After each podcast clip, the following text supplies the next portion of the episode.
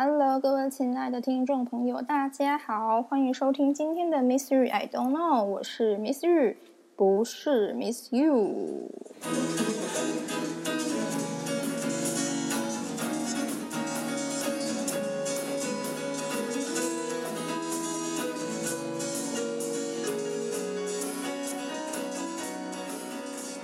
节目来到第七集。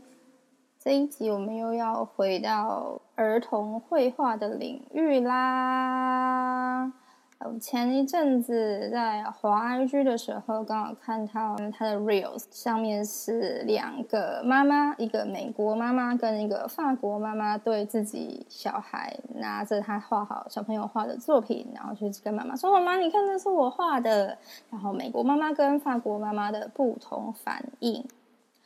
美国妈妈就是极尽所能的各种彩虹，比如说哦，我的小天才，你画的真是太好了，我一定要把你送去念艺术学院，吧吧吧的。然后法国妈妈就非常冷的说，嗯，你应该要先多练习写实的画法哦。我们上次去罗浮宫的时候，看到哪个哪个画家，哪个哪个时期的作品，巴拉巴拉巴拉。如果你是孩子身边的大人，到底可以怎样？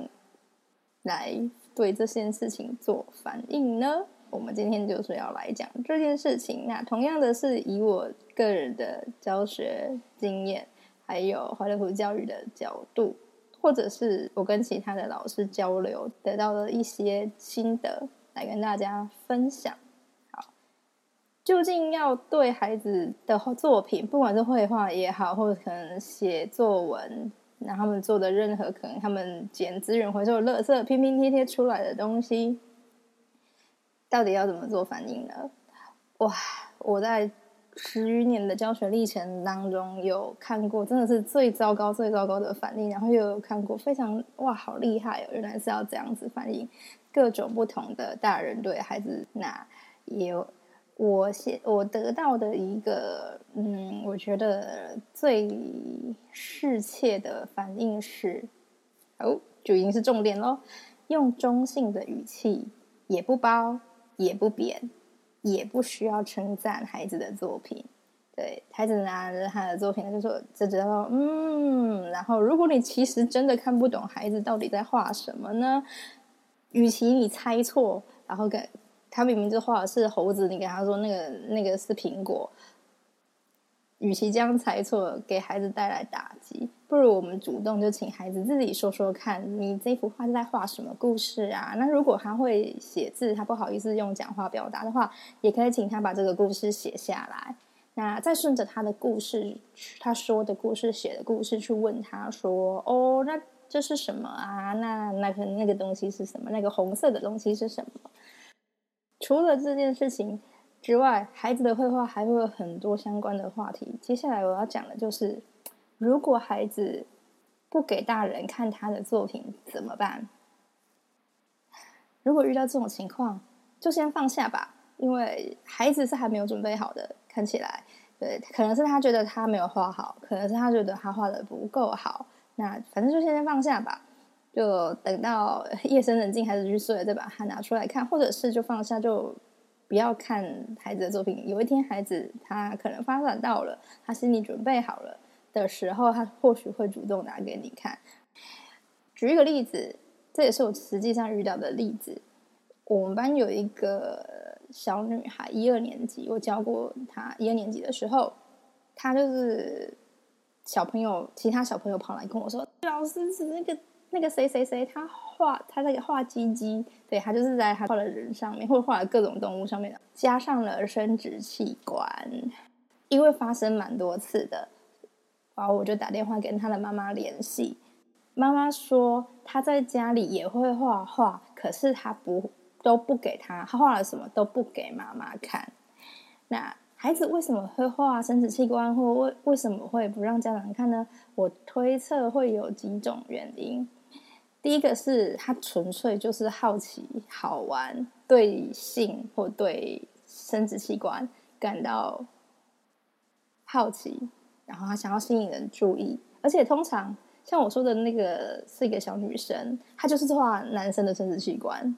然后她有画女生的胸部，他就故意画很大。对我觉得初步看这个情况，他可能就是好玩，想要吸引人注意。那也有一个层次的可能是，他可能真的不小心看到了不该看的东西，比如说他在家让 家里面看到嗯 A 书 A 片，或甚至是不小心看见爸爸妈妈在制在制造弟弟妹妹 的过程，我觉得有可能有这个层次的可能性。那也更有可能，这是真的很极端的可能，就是他可能真的被性侵犯或是怎么样。这些过程都要慢慢的去问，然后去探探索孩子的心理，或呃，我们常常讲的家校合作，可能要跟学校的老师，然后爸爸妈妈要彼此连接去。呃，询问孩子在学校或者是在家里，或甚至不在家里的时候，他去了哪里？这些种种种的情况，或者他遇了遇见了什么人？可能是在公园，可能是在亲戚的家里，他去了哪些地方？然后慢慢的引导他去说出来。有可能，这孩子如果真的受到了很大的打击，他是没有办法说出来的，那就会需要更进一步的。可能是心理咨商，或者心理治疗，或者是医生，或可能是社工的介入，来帮助孩子表达出在他的话背后的真正的意义。那也有另外一个也是极端的例子，就是另外一个我认识的心理咨商师，他曾经到某间大学里面去做办讲座，然后他请现场的大学生。在纸上面画下，你觉得你画一个可以代表你自己的东西，结果竟然有不止一个哦，可以说为数不少的大学男生，他就是画了一根鸡鸡。那 那场讲座的主题就是自我探索。那那个心理智商师给我们的反馈就是，现在有些大人甚至到了大学了。他对自我形象的认识都是很缺乏、很不足的，所以我们可以想一想，什么样的心态下，一个大学男生会画一个代表自己的东西，然后画一根鸡鸡，对，一一根生殖器官。另外一个部分，我在课堂上。通常带孩子画画的时候，孩子们他们都是画到一个舍不得放下画笔，然后就会拖到上课时间。通常会是这样，常态的孩子会是这样。但我遇到的情况很少数，可能一个班只会有一个，他会很快就画完了，然后画完了之后，他就不想要再继续往下画下去了。这样的情形怎么办？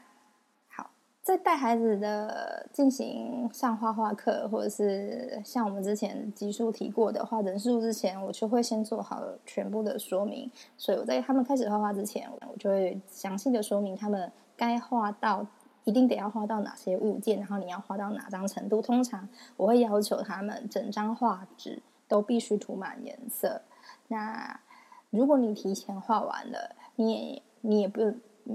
你也不用先交，把你的作品交给我。你可以先安静的看书，在座位上看书，但是你不能离开座位，或者是呃，是看那个孩子的作品完成的状况。可以，如果他真的已经真的很快很厉害的，就已经画到该画的东西跟程度了，那也可以给他新的任务，比如说他在他原本的作品上面，请他再加加画新的东西，然后觉得可能哪边感觉画面。比较空，也可以请他再画上新的东西，或者是再给他另外一张画纸，让他可以画自己喜欢的东西。通常这样子一次两次之后，孩子很急着画完的情况就会消失了，下次都会选择慢慢、慢慢把自己的原来那一张画完。对，通常我没有遇过，就是他很常态的出现，很急着画完了的这件事情。还有另外一个情形是。我们画画的时候会有主题，那有些尤其是年段越越低、年纪越小的孩子，他就听那个主题，或或甚至有时候我们是会说一个故事来引导，然后请孩子画下自己对刚讲过的故事印象深刻的画面或场景。那有的孩子，尤其年纪越小的孩子，就会直接说“我不会画”，然后就呆坐在那边。这时候我怎么做呢？前面的集数我们在讲，大家还记得那个 Sandro 的故事吗？那个老师盖尔达老师是怎么引导 Sandro 的？他虽然 Sandro 是一个嗯身体上有生理上的缺陷的孩子。但这件事，这个做法也可以通用在一般普通的孩子身上，就是从他感兴趣的东西开始引导。大家还记得那个盖尔达老师，就是让 Sandro 先从他喜欢的狮子开始画，然后他就慢慢的也可以画出一些蓝色的线条，代表狮子可以喝的水。那我也会这么做。可以举一个例子，就是我曾经接的一个美术的家教的孩，一个大概三岁还没有去上幼稚园的孩子。他第一次来跟我上课，然后他也是非常的内向，好一看到画纸，一看到画笔，他就说他不会画。那我知道，因为他们那一堂课，他妈妈有跟他一起来，然后妈妈有稍微跟妈妈聊，他很喜欢恐龙，这个小男生非常喜欢恐龙，然后我就开始跟他聊说：“哎，你有去过科博馆吗？科博馆里面就有很多大恐龙啊。”然后他就稍微可以聊聊天。我就先从恐恐龙有大大的身体，对不对？还有恐龙的头是什么形状的？他就会可以先画下一些简单的几何的图，是圆，可能是圆圆的头，可能是大的椭圆形的身体，然后就在在慢慢的引导他说：“哦，那如果是剑龙，它的背上就会有那个骨板，会有一片一片东西；那如果是暴龙，它的牙齿就会尖尖的。”好，画完了几只恐龙之后。就可以再引导他说：“那我们来画一些恐龙吃的东西，然后就会画下一些绿色点点点的东西，很像是草或者是植物。”最后一堂四五十分钟的课下来，他画了一整座的科博馆，就是他把整张画纸都画满了，而且就有不同的展区，有不同的恐龙，然后吃不一样的东西。对。这样子慢慢的引导一个一开始说自己什么都不会画，有点怯生生，甚至我觉得他真的是快要哭出来了，然后有点舍不得跟妈妈分离的小孩，也是可以画出一幅完整的作品。对，这是另外一个方面。还有一个方面就是，有的孩子会觉得自己的作品画的很丑，或是觉得他画的不不像那个东西。我有一个例子可以举，就是。我请孩子们用一个比较特别的手法，选一个同学，然后帮同学画对方的画像，就是不是自画像，而是画别人的画像。然后最后，我们花了好几个礼拜来做这件事情，是慢慢的完成这件事情。呀，最后大部分的人完成了之后，我就会邀请孩子们把自己的作品一字排开来，就是大家的作品都可以同时的被看见。那有的人就会觉得哦，画的蛮像的。那一定也会有一些人觉得说哦，我觉得我画的一点都不像。那也会有一点一些人是，我明明在画 A，我们大家都觉得 画的比较像 B 呢。这一节课我怎么结尾呢？我就快速的在黑板上面，我我就用快呃用粉笔画了。毕卡索的人物画像，还有另外一个画家米罗，他画人物的画像。那呃，毕卡索他就是立体派的吧？他的画就是在同一个天，在同一个平面上会出现不同角度的，可能是人的脸。那米罗他是超现实主义，他的画不管是人或者是或者是太阳、星星，看起来都只是一些线条组合成的几何，然后色块。我就跟他们说。这个是毕卡索画的，然后这是米罗画，他们两个都是现世界上非常有名的画家，然后他们现在一幅画都是几百万美金、上亿，然后放在美术馆里面展览的。那这个就是他们画的人，那你觉得他们画的像吗？或者你看得出来他们在画什么吗？那孩子们就一直笑，一直笑，说怎么长得那么奇怪啊？为什么那眼睛歪七扭八的？对不对，然后就是，然后让他们猜，让他们猜那个米罗他。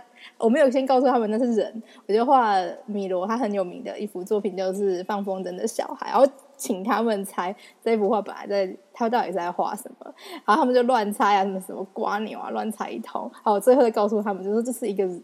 小孩在放放风筝，这个格子是什么？这个是什么？然后他们都他们都非常的惊讶，然后我就跟他们讲说：“那你还有还觉得你们画的不像吗？我觉得你们已经画的比世比世界上的大师都还要厉害了。”这个主题来到后段，我要来分享一个我小时候发生的跟艺术创作有关的故事，就是在我小学一二年级的时候，我们在上美劳课，那一节课老师就让我们自由的折纸，他就给我们纸，然后可以自己折自己想要的东西。